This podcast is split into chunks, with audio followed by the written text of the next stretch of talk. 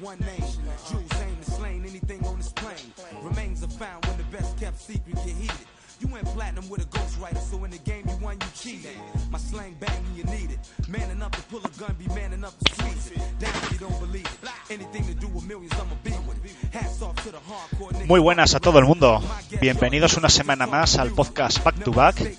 Muchísimas gracias por seguirnos una semana más a todo el mundo. Eh, yo soy Alejandro Ruiz, como imagino que ya sabréis, y en esta jornada nos acompaña Sergio, Juanan, Emilio y Manu.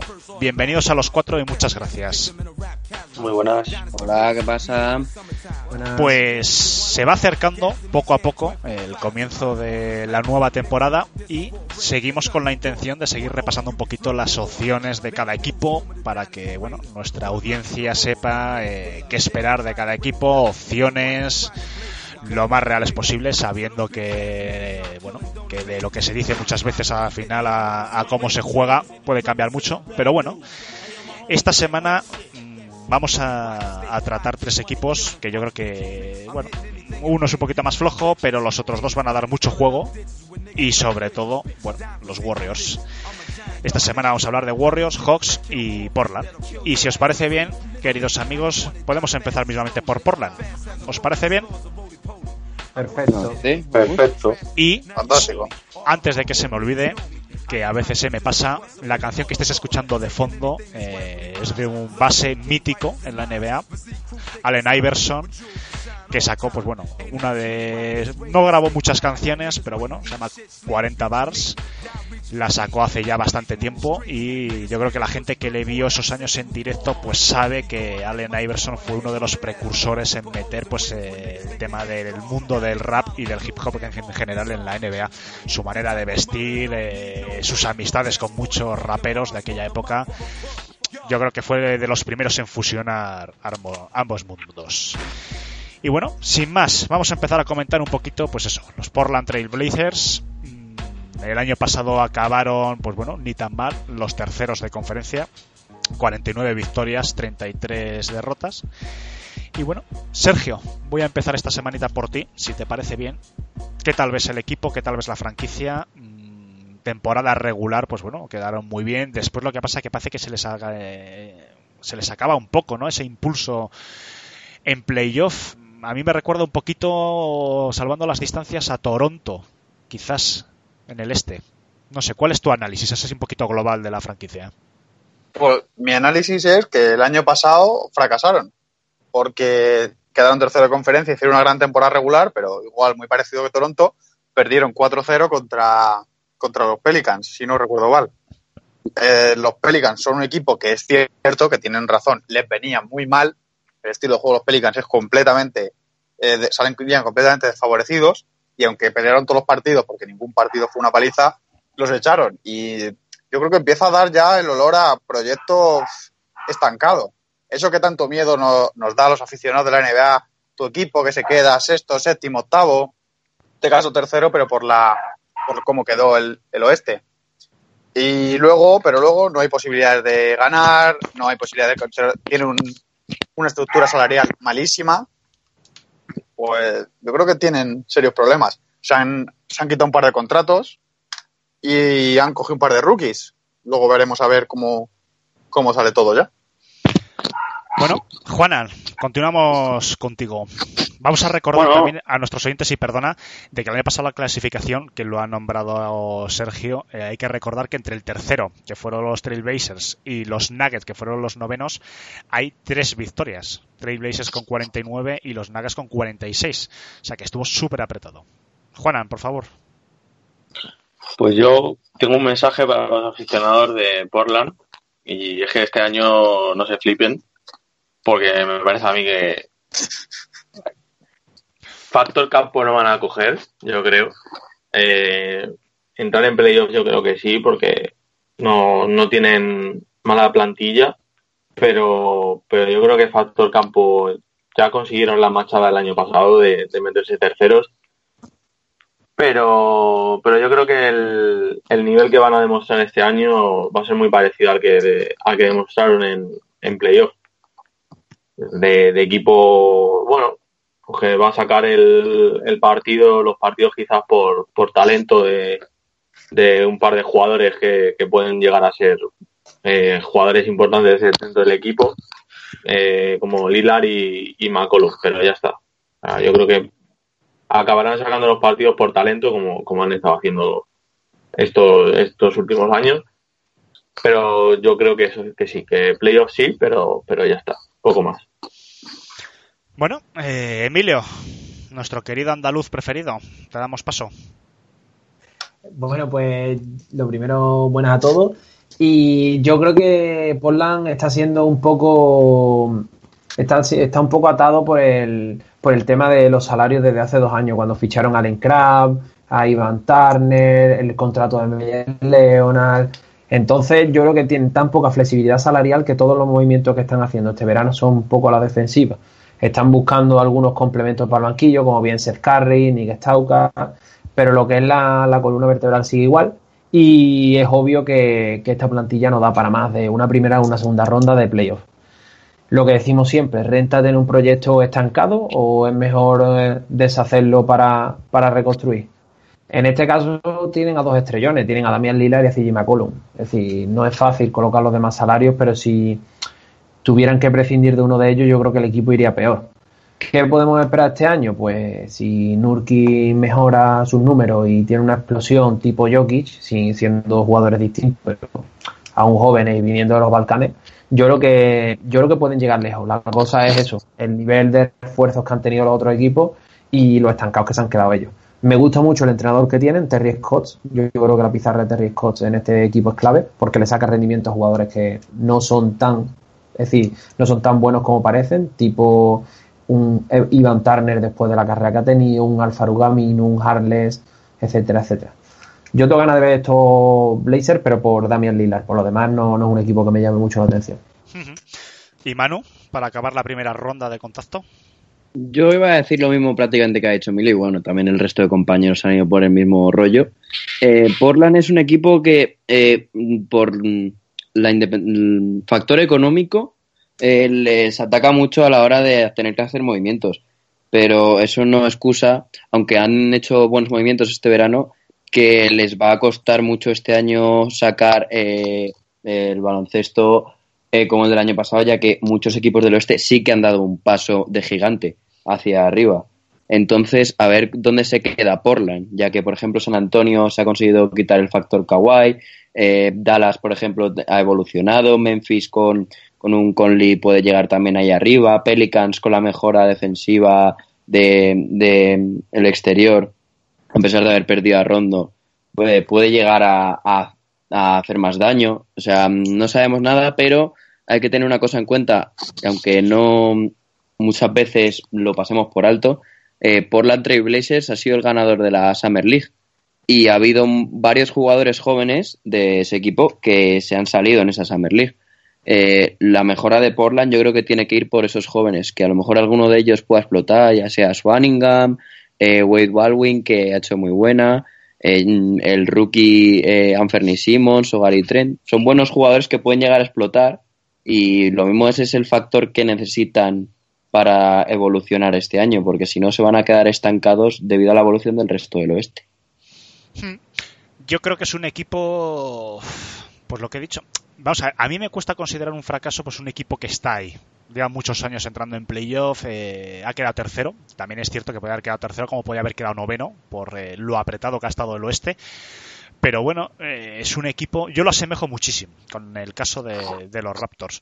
Yo creo que va a ser un equipo que va a ser de los perjudicados por la, por la llegada de Lebron. Puede ser. Yo creo que en ese sentido a lo mejor se come un poco, eh, no sé, a lo mejor como Juanan ha dicho este año la, el factor cancha lo tienen más complicado. Pero bueno, eh, tiene un problema salarial importante. Es un equipo que sí, que tiene a Lillard, tiene a McCollum, que son estrellas, pero no están considerados como estrellones, por así decirlo, dentro de la NBA. Y salarialmente, pues tiene su. Es posiblemente la franquicia que yo, tiene, que yo creo que tiene más comprometido su futuro.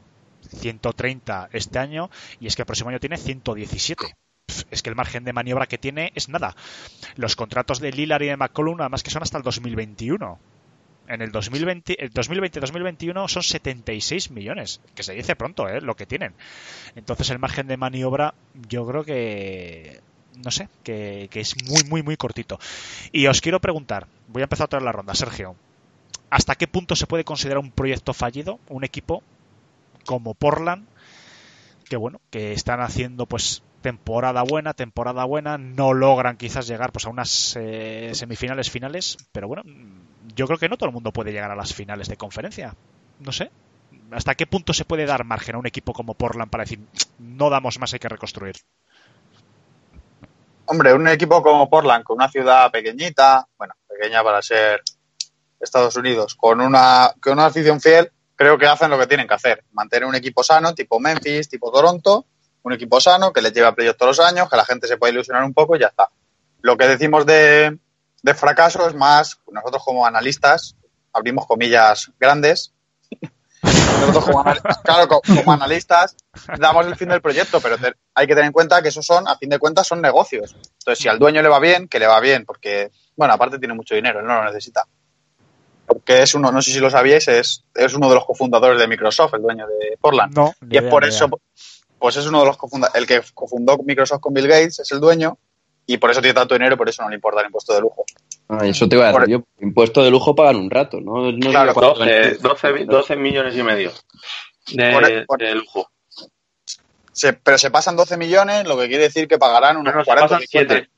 Ah, se pagan 7 y pagan 12, 12 y medio. Bueno, 12 millones para él es una semana buena de trabajo. Entonces, es, es una, sí, es verdad, es una de las explicaciones por las que ellos acumulen tanto salario. Entonces, como proyecto no está mal. Lo que pasa es que es cierto que muchos, a nosotros mucho nos gusta más atreverse, más lo que han hecho Toronto este año. Pues coges y te la juegas. Que luego les sale mal, pues les saldrá mal. Pero a los fans no les gusta un equipo, por así decir, mediocre. Pero, por ejemplo, yo que sé, equipos de fútbol mismo que siempre se mantienen sextos, séptimos, entran un año en Europa, otro no, son perfectamente asumibles, las aficiones están encantadas y lo mismo puede pasar aquí. Es que yo sería partidario de intentar, yo sé, tradear o hilar o McCollum y ver qué se puede hacer ahí. Pero es que además, lo que al hilo de lo que dices tú, no es un equipo tan mayor, es decir, que este equipo tiene progresión. Lo mismo están esperando a que los contratos tóxicos desaparezcan y tener un Damian Lillard con 29-30 años, un McCollum con 28-29, Nurkic con 25 y así. Y construir. Es que tampoco son tan mayores. Yo creí que eran bastante más mayores algunos de ellos. Pues tiene un Zach Collins con 20 años, a Lamino con 27. A mí Zach Collins me gustaba mucho en NCA. A mí me encanta. Luego de, lo, luego de los jóvenes que han triunfado en la Summer League, Swaningan y Baldwin también son jovencitos. Eh, Sí. Del 96 y del 97. Claro. ¿No? Y después le añades a Seth Curry y a Nies Tauca que alguno de los dos te saldrá bueno seguramente. Y uno tiene 24 y el otro tiene 27. Y el, el rookie de este año de primera ronda, Anferni Simmons, era el único rookie que no había pasado por universidad. El que primero se saltó ¿Verdad? la ronda esta. Es un poco, un poco loco ese. Sí, pero bueno. No, no, loco lo que puede pasar, digo. ¿Cuál, O sea, es, ¿Cuál es el contrato tóxico? Porque bueno, vamos a dar por hecho que claro, que Lillard y McCollum es la columna vertebral del equipo. Pero, ¿cuál sería para vosotros ese jugador o esos dos jugadores que por su salario y su rendimiento de aquí se tendrían que marchar lo antes posible? Uf, para mí, Yo- si me das. Leonard y. Aminu para mí. Ayer Leonard, Ta- Leonard, Turner, Turner y Leonard, ¿no? Sí. La pena de Turner, a mí me da pena porque es un muy buen jugador, pero no, no encaja y menos por ese dinero en, en estos Portland Trailblazers. Casi 18 millones, para que lo sepa la gente que nos oye. Cobra Evan Turner. Y 10, 10 y medio Meyer Leonard, vamos, Pero casi lo de Leonard 10 tiene más 150. Porque Leonard es que no sé cuántos minutos habrá jugado la temporada pasada, pero me acuerdo partidos de cero minutos, un montón de ellos. Lo que mía. pasa, si Las no estadísticas.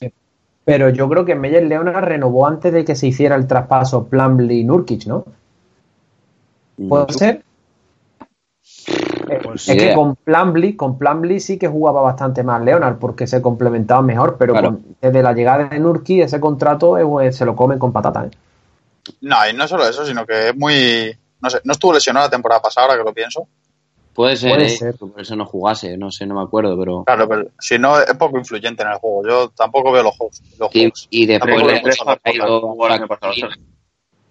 No. Mm. No, y además eso, la llegada, la llegada de Zach Collins le hace, le hace daño a él también, porque con la evolución de la NBA y los pocos interiores con los que se juega, pues ya me dirás. Bueno, pues eh, no sé, vamos a hacer una apuesta. A partir de Sergio, ¿dónde le veis más o menos? Un rango. No vamos a ser como otros profesionales del sector que se atreven a decir exactamente una clasificación, pero en un pequeño rango de posiciones, dos, tres posiciones, un poquito Portland. ¿Cómo ves? Sergio, empiezo por ti. Ah, yo veo entre el 7 y el octavo. Meterse, pero apretados. Ujú. Juanan, Yo les doy un- entre el sexto y el octavo. Emilio, Yo igual, siete, séptimo, octavo. Manu, Fuera de playoff. Un noveno, sí, claro. décimo puesto. Por ahí. A lo mejor luchando puede llegar a entrar, pero les veo fuera. Yo la duda que tengo, pues eso, el factor Lakers, habrá que ver. Si Lakers eh, entra bien en playoff y tal, puede que Portland sea uno de los equipos perjudicados. De todas formas, ojo, porque Lillard y McCollum son una pareja de base escolta muy, muy potente. Lo que pasa que quizás si este año no acabe de funcionar otra vez el equipo, a mí me parece que la gerencia se planteará sacar a uno de los dos y hacer ahí algo parecido de lo que ha hecho este año Spurs con circunstancias distintas, ¿no? Pero algo parecido, intercambiar una estrella por otra e intentar, eh, no sé, rejuvenecer un poco, quizás, eh, no rejuvenecer en años, pero sí en espíritu y quizás en, eh, en frescura. Y bueno, si queréis comentar algo más de Portland, porque bueno, aquí en España tampoco es un equipo muy seguido, yo creo, desde que estuvo Arvidas Sabonis allí en los 90, yo Bueno. creo que no le sigue mucha gente.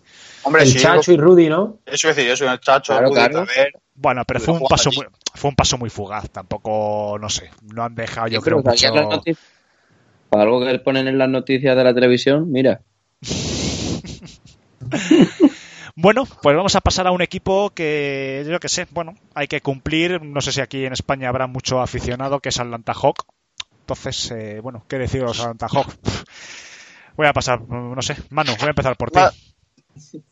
Bueno, mm, muy difícil de ver que puede sacar de aquí. bueno, Vamos, me parece, no me parece que hayan hecho mal verano, porque la llegada de Alex Lem, eh, Jeremy Lin, eh, la salida de Schroeder ha sido un poco más rara, porque yo me imaginaba que hubieran sacado algo más por él, pero bueno, Eh, han tenido un buen verano, porque la llegada de lo que he dicho, Lin, Len, eh, luego trae Young puede ser un factor diferencial de aquí a un par de años. Pues, por ejemplo, Curry lo ha sido y mira dónde están los Warriors.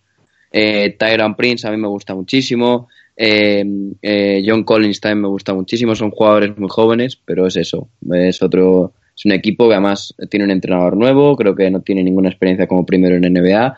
O sea que no, no les veo salir del pozo y les veo igual que el año pasado. Van a ir a por otra ronda alta y ya está. Es que más claro, agua. Este va a ser facilito de analizar. Emilio, Uf. Yo es que Atlanta, la verdad que es que le veo, lo como dicen los compañeros, un futuro negrísimo, porque es que además tiene dos o tres contratos que Dios los quisiera.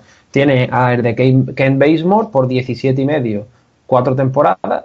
Miles Plumlee, 12 y medio por cuatro temporadas. Este es el hermano malo de los de Mudanzas Plumlee, como le dice Guille Jiménez.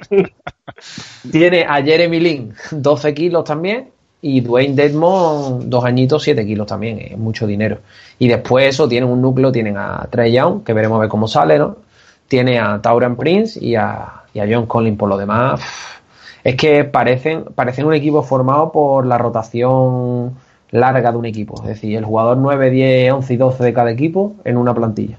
Y lo están haciendo a propósito, como hizo, como hizo Filadelfia en su día. Y ellos esperan tener el mismo resultado, pero también dependen mucho del draft, dependen mucho de la calidad de las nuevas generaciones y de tener suerte con la bolita y que te toque arriba. Entonces, no sé, a mí es que esto no me gusta, la verdad. bueno, Juanan, por seguir un poquito la ronda.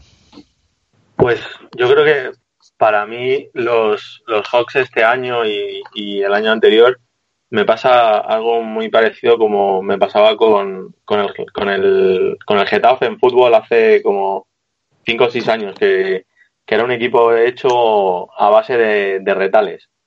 no, lo quiero de, los equipos más o menos importantes. Y yo creo que eh, los Hawks es lo que le está pasando ahora, ¿no? El único jugador que me puede llegar a interesar de, la actual plantilla, pues lo que han dicho mis compañeros, eh, Lin y Trae Young. Yo en Lin sigo confiando, me parece un jugador que todavía puede dar, eh, puede dar cosas y Trae Young es que es una incógnita. Pero yo creo que, que bueno, igual mejorar lo del año pasado, pero, pero tampoco de una manera impresionante como para dar el, la sorpresa y meterse en, en playoff. Pues vamos, no creo. Y bueno, Sergio, ¿qué tal ves hasta esta franquicia para este año? Pues lo que han dicho los compañeros, Trey Young, Trey Young y Trey Young. Es el jugador más interesante que tienen y donde de momento hasta que sigan cogiendo, drafteando o sigan fichando, lo más interesante, lo más, lo que puede llevarlos al máximo nivel. Si Trey Young es la mitad de bueno de lo que mucha gente ha dicho que puede llegar a ser, ahí pueden hacer mucho equipo. Si tienes un jugador diferencial, es ya, ya irán los agentes libres, ya le cogerás cosillas, ya le, le añades jugadores defensivos. Sin ese jugador, pues no le queda más. El año que viene tienen dos primeras rondas, de momento ya, a no ser que Dallas quede muy mal, claro. Y pues eso, de intentar conseguir las mejores rondas que puedan, sacar jugadores y seguir reconstruyendo. Para mi gusto, se la están jugando un poco, teniendo en cuenta que son una ciudad como Atlanta, que no tiene la base de fans es relativamente media, que les cuesta mucho conseguir el dinero a la franquicia y meterse en una reconstrucción tipo Sixer de 4, 5, 6 años es arriesgado. Pero bueno, han decidido jugar por ahí, han decidido ir a por todas, conseguir jugadores que les conviertan en leyenda eh, y tratar de intentarlo dentro de unos años. ¿Qué os parece Deadmond? Porque yo creo que como pivot a mí nunca me ha, no lo sé, nunca me ha disgustado este hombre. No sé si justifica 6 millones, pero bueno, yo creo que no sé qué opinión tenéis si le habéis visto jugar y tal. Yo creo que es un tapado ahí en Atlanta, evidentemente porque la franquicia es lo que es. Pero no lo sé, a mí tampoco la combinación Jeremy Lin y Deadmond para pick y tal, tampoco la veo mal. A lo mejor este año Atlanta evidentemente quedándose años luz de playoff, pero a lo mejor mejora su posición. Hay que recordar Atlanta, si la memoria no me falla, quedó en 23, 24 victorias, yo creo, los últimos. A lo mejor supera unos, no sé, unos Nets, a unos Magic, ¿eh? No sé, ¿cómo lo ves? Teniendo en cuenta que, que claro, que trae ya una su papel y que la franquicia quiera. Yo creo que depende del, entrenador. El entrenador es nuevo, eh, a ver cómo da el salto a la NBA. Y lo que tú has dicho, tiene los interiores sí que los tiene de calidad. Pues tiene a Len, a, a Deadmond, que me parece muy buen center, y John Collins se le han visto muchísimas cosas. Yo creo que por ahí sí que pueden ir bien. Tampoco son jugadores de una talla espectacular, pero oye, a lo mejor lo que tú has dicho, para no quedar últimos de conferencia, tal, por encima de alguno, pero además que este año sale la norma de que los porcentajes se igualan en, en los no sé cuántos primeros, pues mira. Hombre, pues para dar un poco de salseo ahí a los partidos, porque el año quedaron, a, quedaron a una victoria el año pasado de Magic, ¿eh? Y a dos de, a tres, perdón, de Bulls.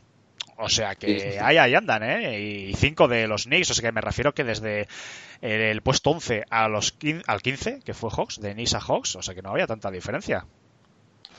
Yo me acuerdo el año pasado de un partido que echaron un domingo en los Sundays de Canal Plus, que Sí, fue Phoenix contra Atlanta, que encima hubo prórroga. Y es de las cosas, es de- vamos, eso se lo ponen a los presos en Guantánamo y duran, la- vamos, tres días allí metidos. Es insufrible. Yo creo que este año va a ser igual. No, yo creo que nadie va a ver un partido de, de Atlanta, a no sé que, no sé, Trey Young le dé por hacer monstruosidades de partido de 35, 40 puntos, esto que le empieza a enchufar como, como un demonio. Si no, no creo que, que tenga interés por parte de nadie y menos le veo superando equipos como Orlando, que para mí tiene bastante mejor plantilla, o unos Knicks o algún equipo de esto. Yo creo que va al fondo, pero al fondo, fondo. Yo creo que van a hacer la de simular partidos en la temporada. Hasta llegar Se a van a plantar en mayo del tirón, ¿no? tal cual. Bueno, hombre, pues eh, lo que pasa es que es arriesgado, como bien decís, claro, porque una reconstrucción como Sixers es que no siempre sale bien. Me refiero que te la estás apostando a unos jóvenes. ¿Tenéis la sensación de que Atlanta pudiera tener eh, una historia de éxito, como Sixers, de aquí a 3-4 años? ¿Veis en sus jóvenes, no sé, esa, esa materia que tienen que tener para llegar a ser estrellas el día de mañana? Puede ser. Por lo que se, se piensa y por lo que se ve de, de lo diré, de Dry Young, puede ser un jugador importante y puede ser un jugador, uno de los jugadores importantes de la franquicia. Pero es que es muy complicado. Y John Collins igual. Es que pueden salir mm, buenos, pero a lo mejor te pueden salir un, un bluff de, de la leche que no sirve ni para jugar en China. Claro. De todas formas, mm, lo que comentabais de un futuro, un futuro glorioso, estilo, bueno, glorioso, he dicho glorioso porque para mí los Caesars son gloriosos, pero me refiero que algo de éxito de este proyecto, yo creo que lo va a marcar también un poco eh, la cabeza de las estrellas que estén libres. Si las estrellas deciden reunirse en algún sitio, cualquier sitio, bueno, Atlanta es un mercado grande, en la ciudad de Pepsi, ¿no? También tiene ¿Qué marca de, electro, de, de, electrónica era de Atlanta? Philips, creo, ¿no? ¿No se llama el Philips Arena también el pabellón? Philips O sea, que es una- de Holanda. ¿Philips es de Holanda? Sí. Pues tendrá su sede. Casi, no, no, casi, pues tendrá Emilio. su sede. No, no, escúchame, tendrá su sede en Estados Unidos. Hazme caso. Eso que, eso lo, que eso lo he leído yo. La cosa es que, que yo creo que es un mercado grande y que No, no, mira, está. en- no, es Coca-Cola Company tiene la sede en Atlanta, Home Depot, que es muy importante allí. O sea, que es- vamos a ver, Atlanta, sin ser un Nueva York, pero dentro de la costa este, es un centro importante, o sea que no es un mercado pequeñín. El aeropuerto de Atlanta, yo no sé si alguno de nuestros oyentes ha tenido que hacer ahí algún intercambio, el aeropuerto de Atlanta es el que más tráfico aéreo tiene de todo Estados Unidos. Ojo, ¿eh? que es Estados Unidos. Entonces es un sitio relativamente importante. Y el estadiazo que tienen para el equipo, para el Atlanta Football Club y, el, y los Falcons de, Sí, sí. de la NFL. Y que La es un equipo CNN que, su- que dicen que es el, es el mejor estadio. Sí. No, no, la CNN tiene su centro, Delta Airlines tiene allí también uno de sus centros más importantes, o sea que es una ciudad importante, es una ciudad con mercado y es una ciudad que históricamente no ha tenido malos equipos. Yo en los 90 me acuerdo de buenos Atlanta Hawks, o sea que han tenido gente más que decente. Lo que pasa que ahora están en un impasse de, bueno, nos sale bien tres o cuatro jóvenes y a lo mejor damos el petardazo. O si fracasan, pueden pasarse 10 años o 15 perfectamente en un desierto tremendo. Pero es lo que, lo que has dicho tú, desde la 2007-2008 hasta la temporada anterior, no, la, la, la otra, la 2016-2017, 10 años seguidos jugando, llegando a playoff.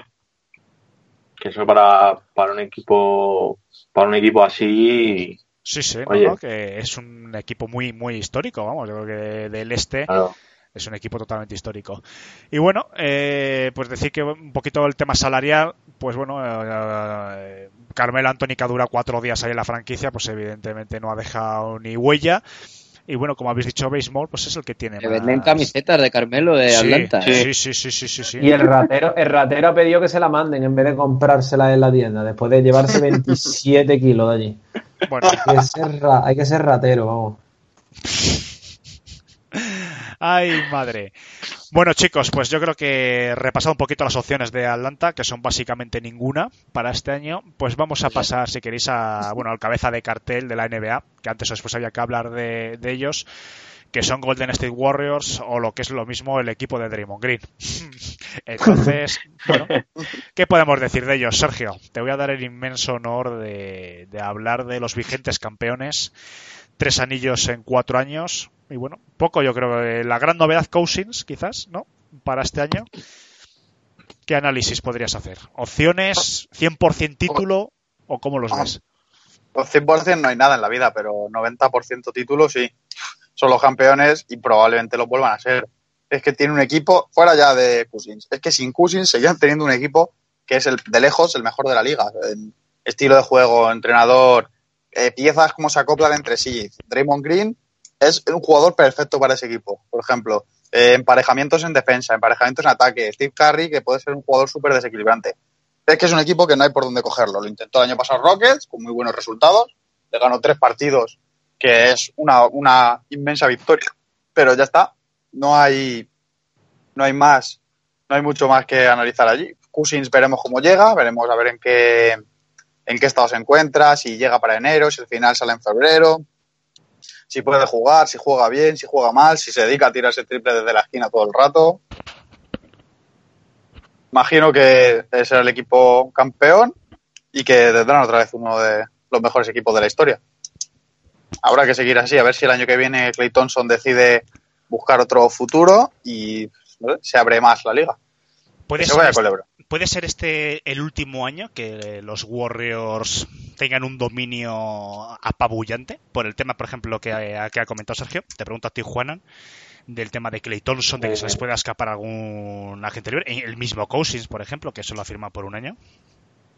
A ver, yo el, el otro día hice en, en Babel un, un artículo sobre, sobre esto, sobre lo del tema del impuesto de lujo y tal, y uno de los temas de los que hablo es de, esto de, de Thompson. Y, a ver, yo veo complicado que, que renueve por el tema de, del salary, del luxury tax este, porque ya este año ya se pasan en casi 21 millones y medio de dólares tienen que pagar más de 50 millones en, en tasas de, de lujo y quedarse con, con Clay Thompson sería hipotecarse más y sería tener que pagar más porque ya tienen dos contratos bastante grandes como el de Steve Curry que tiene 160 casi 170 millones y, y Kevin Durant con 61 entonces eh, un tercer contrato grande no hay equipo que lo que lo aguante. Y lo que y lo que he estado diciendo son ya 21 millones de lo que se pasan del, de la tasa de la tasa de lujo y, y ojito porque la NBA incrementa ha incrementado el, la tasa en casi pasas de, un 105 de un dólar 50 por, por cada dólar que te pases a 2.50 de, de, de tasas. Entonces, pues serían de, de pasar de 50 millones a casi a casi 80, 90 millones, que, que eso ya te Una estás poniendo burrada. una cifra muy grande. Sí, sí, sí, sí una Y por burrada. mucho, por mucho que sean los, los Warriors, eso no, no hay quien lo aguante. Emilio, al hilo de lo que estamos hablando, ¿te da la sensación de que este equipo, bueno, vamos a dar por hecho que este año prácticamente tienen el título, o eso parece, pero puede morir este equipo por el tema salarial el próximo año, por ejemplo?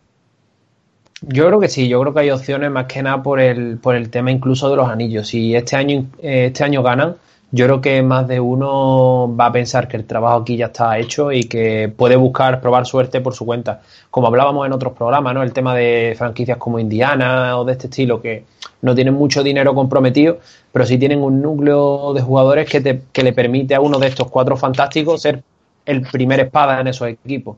Yo creo que algunos de ellos, tipo Clay Thompson, sobre todo Draymond Green, me cuesta más pensarlo y más después de haber renovado hace poco o está rene- re- renegociando su renovación, que no lo sé, no, ahora mismo no estoy seguro. Pero yo creo que, que o Kevin Durant o Clay Thompson salen de este equipo. Curry lo ve más complicado porque Curry ya está sentado, es prácticamente el buque insignia de este equipo desde que empezó. Pero incluso un anillo podría facilitar que este equipo se deshiciera, porque ya serían cuatro anillos, ¿no? Si no me Sí. falla la memoria. Cuatro Sí. en cinco, ¿no? 4 en 5 Sí. sería. que ya son números números bastante considerables. Y el tema salarial, lo que decíais, el aumento del impuesto de lujo cada por cada dólar y medio a dos dólares y medio se notará bastante, aunque el propietario ha dicho que le da igual pagar tasa de lujo hasta, hasta que este equipo acabe, que estos años tienen que aprovecharlo y que Dios dirá lo que haya en un futuro. Veremos a ver. Yo creo que sí, que pueden, que pueden deshacerse, pero ya, más, ya no tanto por el tema salarial, que yo creo que incluso pagando tasa se lo pueden igualar, sino por el tema de ambición de los que no son primeras espadas en el Claro, es que yo... Creo- Sí, sí, perdona, Manu, no, era una pequeña reflexión y te doy Mm. paso. Es que el, el tema salarial yo lo veo muy complicado y me explico. Stephen Curry es el único que está aquí cerrado y bien cerrado hasta el 2022, con 45 millones de la marinera en su último año. Pero, por ejemplo, Kevin Durant, ¿hasta qué punto Kevin Durant va a aguantar siendo el segundo en el tema salarial? Kevin Durant va a llegar un momento que diga, para mí, personalmente, Kevin Durant es más importante ahora que Stephen Curry. Para mí, es una opinión personal. Entonces, claro, y yo creo que Kevin Durant también lo sabe. ¿Hasta qué punto va a decir, oye, yo voy a cobrar 31 millones, 30, perdón, este año, Stephen Curry 37 y seguimos con esa diferencia por los tiempos de los tiempos? Clay Thompson tiene que agente libre este año, 18 millones. Yo creo que va a intentar apuntar a su máximo, que no soy un gran entendido en temas salariales, quizás vosotros más, pero yo creo que su máximo con los años que lleva ya serán 30 y algún millones. No, no sé si más o menos domináis vosotros tema salarial. Draymond Green, 17 millones este año, el próximo año 18 y sale al mercado. Entonces, eh, es que es imposible es imposible. Va a llegar un momento que se les va a ir de la mano y da igual las camisetas que vendan o, no lo sé, que se les aparezca la Virgen del Rocío para hacer dinero. Es que es imposible. Entonces, no sé. Manu, ya te dejo no hablar. Solo, no solo esos contratos, también está el de Iguadala y el de Livingston, también son muy altos. Pero yo quería, yo quería hacer una comparación que es que más, más claro agua con lo que ha dicho Emilio de que si consiguen un anillo ya a lo mejor ya se desmotivan de ganar. Es Cristiano Ronaldo con el Madrid. Según ganó la Champions, las primeras palabras que dijo fue yo me voy. Y se ha desmontado medio equipo. Pues esto sería algo parecido. O sea, a lo mejor ya se cansan y quieren uno por su cuenta. En estos Warriors, mmm, yo a Clay Thompson no le veo futuro. Porque yo creo que está capacitado después de todas las. Ella, es que para mí que es cuarta espada incluso porque Draymond Green a veces capta más focos que él yo creo que él debería de salir y buscar pues lo que pueda porque yo creo que después de haber estado tantos años en los Warriors y, y de ser un equipo tan ganador y yo que sé, haber tenido actuaciones estelares como la de los 60 puntos, esa de 37 en un cuarto. O Causis, por ejemplo, que puede firmar, si al final se recupera bien, puede firmar por cualquier equipo. Eso va a acabar importando. Algo que no estamos teniendo en cuenta es el cambio de, de Oakland a San Francisco. Y no estamos teniendo en cuenta ninguno. Eso es verdad. Explícalo un poco, Juana, para que la gente sepa de qué estamos hablando. Claro, es que se cambian, se van a cambiar. Eh, lo que no sé es la fecha, creo que es para el año que viene, no para el siguiente, que se marchan a, un valle más grande a, San Francisco. Pasan el, pasan el puente y se cambian de, de Oakland a, San Francisco a un pabellón más grande y a, y a un mercado más grande como es San Francisco. Entonces, eso creo que deberíamos tenerlo en cuenta. Y no lo hemos dicho ninguno. Yo acabo de caer, por eso lo he comentado. No, eso puede ser un impulso económico. Sí, pero bueno, tampoco es un cambio. Me refiero que Oakland eh, tiene 400 y pico mil habitantes, San Francisco, y aquí tiro un poco de memoria, no llega al millón, yo creo que son 800 y pico mil más lo que cambia, más que el tema de población, es el poder adquisitivo de la población. Oakland es el hermano pobre de San Francisco. Es decir, en Oakland vive la gente que presta eh, el sector servicios en San Francisco, eh, puestos mal remunerados y tal. San Francisco es de las ciudades más caras y la gente allí tiene mucha pasta. Gente que trabaja en Silicon Valley, gente muy bien pagada y demás. San Francisco es un mercado más grande que Oakland, pero no son unos ángeles. O sea que sí que es cierto, Juana, que tienes toda la razón, vamos, van a un mercado más grande, el cambio se va a notar, es una ciudad con, más prestigio, con más turismo, todo eso se va a notar. Pero me refiero que tampoco es una ciudad, decir, es que me voy a un mercado que voy a tener unos ingresos por merchandising como en Nueva York o, Los Ángeles para justificar, eh, yo que sé, pagar 100 millones en, impuesto de lujo. Yo creo que ese impuesto de no, lujo... No, yo no, yo no lo decía por eso. Lo decía a la hora de, de que estamos dando por hecho que a lo mejor eh, jugadores como a lo mejor Kevin Durant que se pueda ir. Yo creo que, yo creo que Kevin Durant, en el momento que vea que hay otra franquicia que le va a hacer sombra a los Warriors, se marcha para allá. en el momento que haya un año que pierdan con un equipo, va a decir, mm, me voy para allá. Es que además. lo ves tú. Yo creo que Kevin Durant no tiene otro porqué en sus contratos cortos. Él lo está diciendo porque, bueno, que sí, que lo estoy mirando de un año para otro, que tal, que cual no me quiero comprometer. Eso es una actitud y otra actitud es la de Stephen Curry. Stephen Curry con su contrato no le van a sacar de allí, pero ni con agua hirviendo. Porque a ver qué coño saca 40 millones de espacio salarial si le quieren traspasar en el, en el 2020. Y ya no te digo los 45 de dentro de cuatro años es que te ocupa ya más de un tercio, bueno, más, mucho más de un tercio de, tu espacio salarial en cualquier franquicia. Stephen Curry se ha comprometido de, por vida con los Warriors. Kevin Durant, vamos, le rechinan los dientes si le dices un contrato a 3-4 años. ¿Por qué? Pues cada uno que piense lo que quiera. Yo pienso que Kevin Durant en el momento que vea la bajona de los Warriors se larga. Segurísimo, porque ya, ¿qué más da? Si ya tiene una fama de mierda. no tiene nada que perder. cobrarla, yo creo, Kevin Durant. Después de pues- Warriors, ya sea volviendo a Oklahoma a los LeBron James o yéndose a Washington, que es donde es, yo creo que ahí es donde va a volver a tener un poco de buena fama. Eso sí, que haga un cambio de ese tipo o una Oklahoma, bueno, no te digo que no, pero de, de a Kevin Durant yo no le veo muriendo con el equipo en un futuro. Estamos hablando de un futuro de 2-3 años. Yo no le veo. Y Clay Thompson, yo creo que a él le tiene que picar la curiosidad de ir a una franquicia y él ser el primer espada. Porque está muy tapado. Este es un, es un muy buen jugador, pero está muy tapado en los Warriors. Pero ¿no creéis que Clay Thompson no sería tan bueno en otro equipo? Porque yo tengo la teoría de que se va a ir a otro equipo y va a ser un jugador, a ver, muy bueno, pero no tan bueno. Yo, creo, que es, un 25 está porque yo creo que está infravalorado el, el cómo puede crear él eh, el juego de un equipo, porque claro. claro, él no lo crea en su equipo, y nunca lo ha creado, porque además, siendo como juegan ellos, de que es un equipo que sirve mucho pasar los bloqueos, y en eso es un jugador fantástico, él no ha tenido que tomar mucho el balón mucho tiempo durante los partidos. Entonces, no lo hemos visto, pero yo creo que hay ocasiones que ha, tomado, ha tenido que tomar las riendas y si quiere meter 20 puntos en un cuarto es capaz de hacerlo.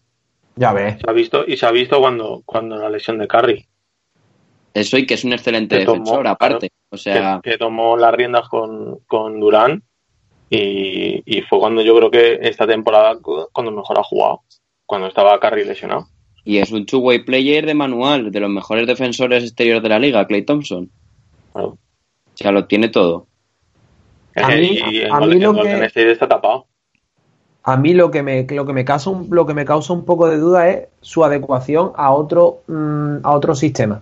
Porque él muchas veces sale muy liberado de los bloqueos que le hacen, el balón corre mucho. Entonces quiero verle jugando en un equipo en el que él tenga que amasar mucha bola. Tipo Portland Trailblazers, lo que hace McCollum, por ejemplo. Podría yo creo, ¿eh? Dime. Que podría hacerlo. Sí, sí, que pero que me gustaría verlo, me refiero, que no, no estoy porfiando su, ah. su rendimiento, ah, vale, vale, sino que me gustaría ver hasta dónde podría llegar con ese tipo de juego. ¿Sabes lo que quiero decir? Sí, sí, sí pero, también tened en cuenta que en Warriors tiene casi siempre un tío o dos tíos delante que le, que le tapan el protagonismo en ataque en el buen sentido para él. En plan, él puede jugar liberado de los bloqueos y no necesita, porque siempre el mejor defensor de su equipo va a estar o con Kevin Durant o con Curry, si no tiene un defensor cada uno y él está con el tercer mejor defensor de su equipo. Quizá con una defensa más dura encima pueda llegar a ser menos efectivo. No, no sé. Yo creo que la muñeca que tiene, yo creo que la muñeca que tiene Clay Thompson en cualquier sistema táctico tiene hueco. Aunque sea en un sistema táctico de que se quede en la esquina y yo qué sé, pues tener un base decente que te, que te atraiga a los defensores y que te hagan pues con bloqueos indirectos prácticamente todos los equipos usan el bloqueo indirecto y yo creo que tiene sitio en cualquier sitio. Tiene una mano prodigiosa no, no, no. este hombre. No, sitio, tiene seguro porque es un defensor excelente que viene bien y un tirador en estático. O sea, ese jugador lo puede poner en absolutamente todos los equipos. Yo lo que digo es... el baloncesto actual. ¿Cómo, será, ¿Cómo sería si le tuviese él que tomar más responsabilidades tipo, yo qué sé, pongamos que va a los Wizards? Bueno, los Wizards estaría con un base muy bueno. Pues es que, ¿sabes lo que pasa, Sergio? Claro, a lo mejor podría hacerlo. Esa pregunta, Todos los son muy buenos, sí. hasta que no lo hagan, no, se puede saber. ¿Sabes? No se puede saber. Nosotros sabemos sus cualidades actuales. Yo creo que, salvo sorpresa, en el 2019, o sea, el próximo verano, me marchará algún equipo e intentará buscar un equipo pues que sea un contender, que le vayan a dar opciones, o que sea uno de estos equipos jóvenes en el que eh, algún eh, rookie haya despuntado y con su aportación pueda llegar más lejos. Yo creo que ese es el tipo de perfil que va a buscar, con un espacio salarial importante, porque yo creo que Clay Thompson se merece y él espera el máximo, que a ojo yo creo que serán 32, 33 millones por ahí aproximadamente, en 4 o 5 años, y yo creo que esa va a ser su salida. Entonces, bueno, se quedará un equipo, pues bueno, con Stephen Curry y en el que, a no ser que nos equivoquemos mucho, pues empezará un lento declive, que por otro lado yo creo que también es sano, sinceramente. Por cierto, una cosa antes de que acabemos, eh, con los Warriors. Eh, no hemos tenido en cuenta tampoco en el tema este de la expansión económica y eso, el público asiático que hay en San Francisco y hay en, esta zona. Yo creo que eso a ellos les reporta también unos beneficios que no tienen otras franquicias. que lo que es la, la entrada de los Warriors en Asia y con más con el auge ahora de, de esta época, yo creo que a ellos le da una inyección económica, sobre todo por tradición y tal. Gente que esté en Estados Unidos y visite a familia asiática y tal, yo creo que, que eso a ellos le hacen le hace expandir su marca muchísimo. ¿eh? Hombre, y eh, yo creo que todo el mundo, el- los Warriors están siendo los Bulls de esta década en ese sentido. Entonces, joder, tú vas por cualquier gran ciudad, incluso en España, y tú las camisetas que ves, aparte de las clásicas y de LeBron, evidentemente, son de, de Curry mogollón. De Curry. No, Y de la tenemos todos. ¿eh? Nos queremos yo- la tenemos todos en el armario, la de Carry. Yo sí lo tengo desde 2011, la verdad. Yo igual. Yo no, Yo- porque no me gustan esos trapos, sinceramente. Yo La tengo, fíjate, la tengo con los números de estos de niño, que son así pequeños. O sea, fíjate si tiene tiempo. Oli. Tú, Sergio, Yo tengo- la de, la de Draymond Green, no me digas más. no, pero tengo, tengo un hermano de los Warriors, así que tengo tres. De Stephen Curry. No en propiedad, pero sí en mi casa. A mí me gustaría hablar una cosa de los Warriors más que no hemos hablado y yo creo que es un factor totalmente a tener en cuenta, que es el del banquillo.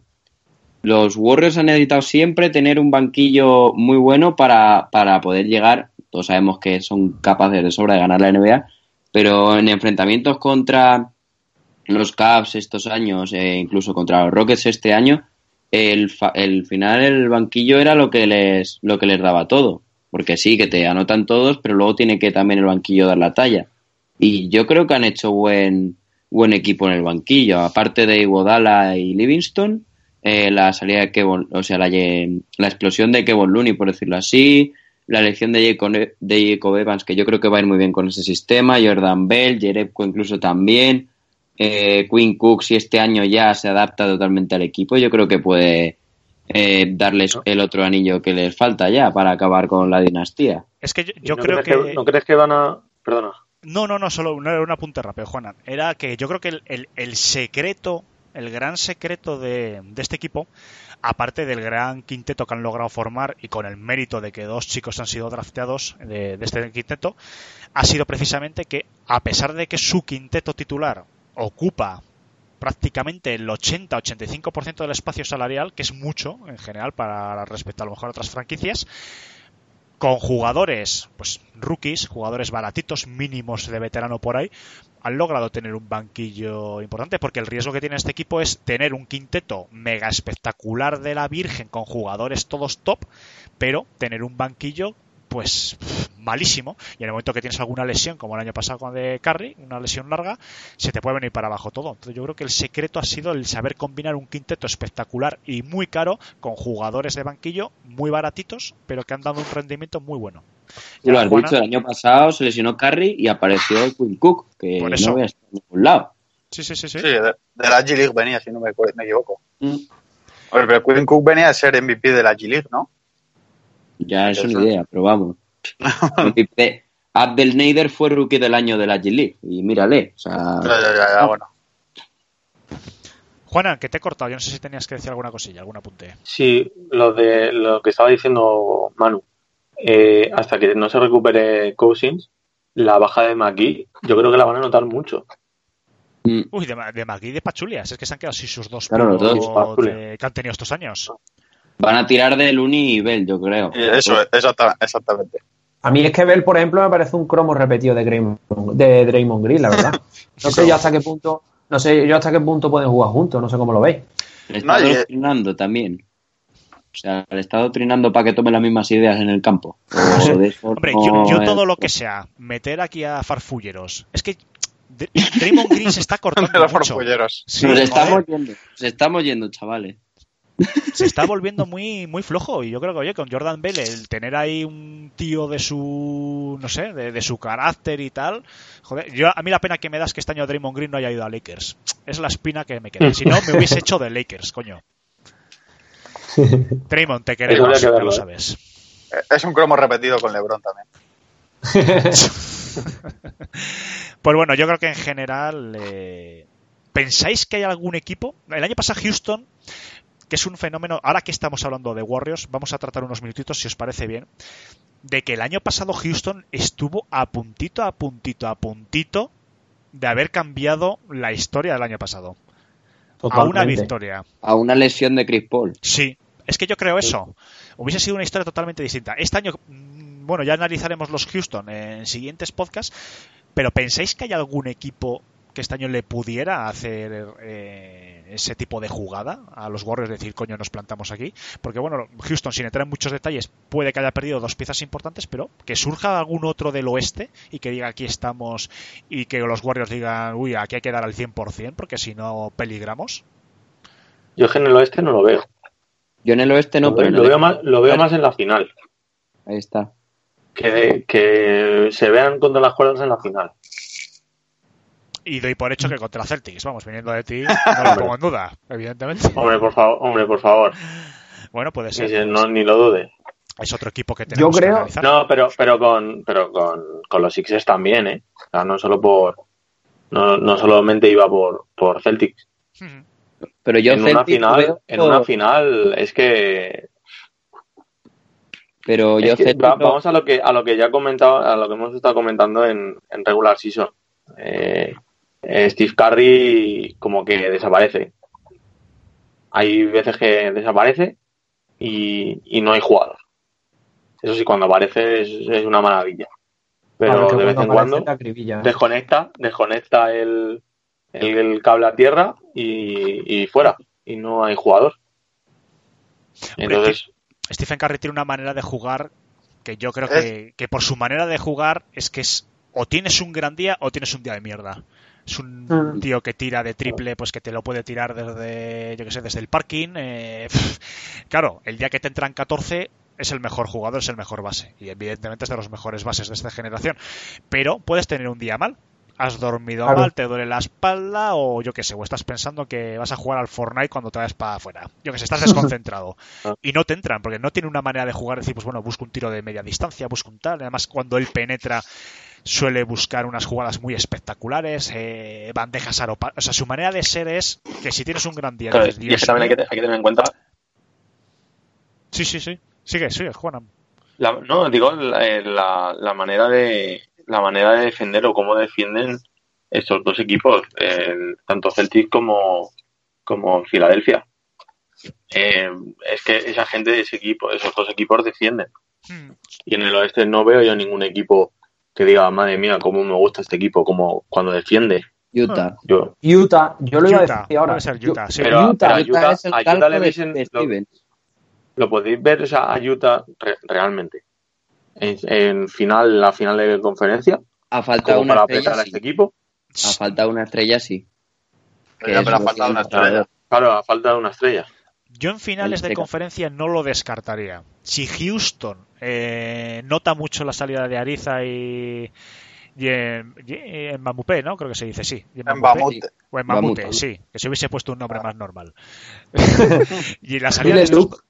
la salida de estos dos hombres, si lo notan, yo creo que Houston mm, puede bajar, ¿eh? Ojo. Y Jazz el año pasado ¿Tanto? hizo una temporada espectacular. Yo creo que Jazz puede ser de los equipos que sorprendan llegando a un tú a tú eh, a los Warriors en, en finales. Y basado en defensa. Gobert, el mejor defensor de la NBA. Sí, sí, Claro. por, por eso es un equipo muy basado. Y después, bueno, también hay que ver, evidentemente, el resto de, de- de factores que tiene el equipo. Pero yo creo que puede estar ahí. Yo creo que puede estar Y ahí. Snyder es el factor principal. O sea, ni Donovan Mitchell ni Rudy Gobert. O sea, para mí el, el factor principal de Utah es el entrenador. Al igual que lo es en Celtics Stevens, yo creo que, que Snyder es mm, lo que ha hecho que estos Jazz funcionen. Porque vamos, es que nadie se esperaba que a principio de temporada los Jazz llegasen hasta donde han llegado. Yo creo que nadie, vamos, pero nadie, nadie. Pues bueno, chicos, llevamos casi una horita. Yo no sé si después del repaso de estos tres equipos queréis decir alguna anotación más. Manda recuerdos a Draymond Green, que es nuestro patrocinador oficial. eh, cualquier cosa que A queráis Juancho. decir. Hernán Gómez, Claro, un saludo a Juancho. Un saludo también, joder.